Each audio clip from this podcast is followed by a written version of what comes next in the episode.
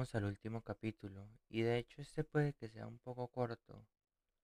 Sin embargo, la invitación es que se haga más investigación.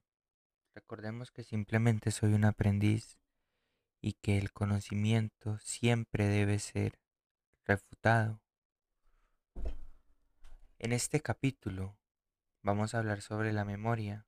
Ya hemos hablado del cerebro, del lenguaje y el cerebro. Y ahora, ¿por qué no hablar de, lo, de una de las partes más importantes, que es nuestra memoria?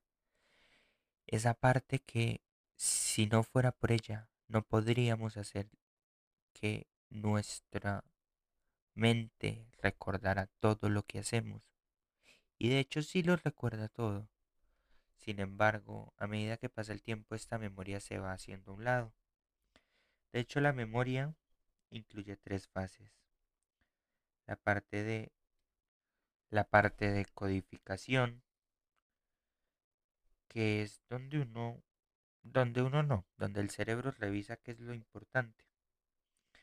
La otra parte que es el almacenamiento y la otra que es el rellamado, que muchos teóricos lo podrían llamar así, sin embargo es como ese momento en donde necesitamos nuestros recuerdos para algo. De hecho, la memoria no ocurre solo en un sitio, sino que ocurre en varios. De hecho, tenemos dos tipos de memoria. Tenemos la memoria a corto y a largo plazo. La memoria a corto plazo también es llamada la memoria de trabajo y ocurre en el y ocurre en el córtex prefrontal. Allí se guarda la información por lo menos de hace un minuto y su capacidad es demasiado limitada. Es parecido a lo que en los computadores se conoce como memoria RAM, que es como lo primero que se guarda. De hecho, solo puede guardar por lo menos unos 7 ítems.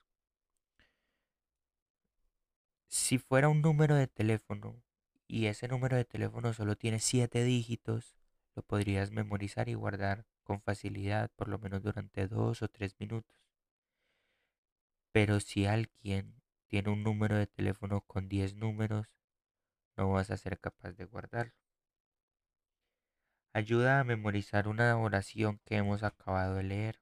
Es muy importante durante la lectura, para que así la siguiente tenga sentido. También tenemos la memoria a largo plazo, y esta se procesa en el hipocampo, en el lóbulo temporal, y es activada cuando uno necesita o quiere recordar algo por un largo tiempo. La memoria, esta memoria tiene un espacio ilimitado y una capacidad sin ningún tipo de duración. De hecho, aquí es donde todas nuestras memorias personales, los hechos y toda nuestra forma de ser es almacenada. De hecho, también tenemos un tercer tipo de memoria, que es llamada la memoria de habilidad, y esta es procesada en el cerebelo. Esta es la encargada de las cosas que aprendemos, como amarrarse los zapatos, tocar un instrumento o montar una bicicleta. Muchísimas gracias por habernos acompañado de nuevo en nuestro podcast y por siempre estar apoyándonos.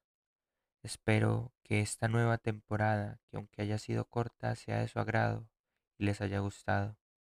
Recordemos que esto es un proyecto para la Universidad del Quindío por parte de un simple aprendiz. Esto fue neuroeducación a través de los ojos de un aprendiz y espero poder seguir compartiendo con ustedes todo esto mucho más adelante. Muchas gracias.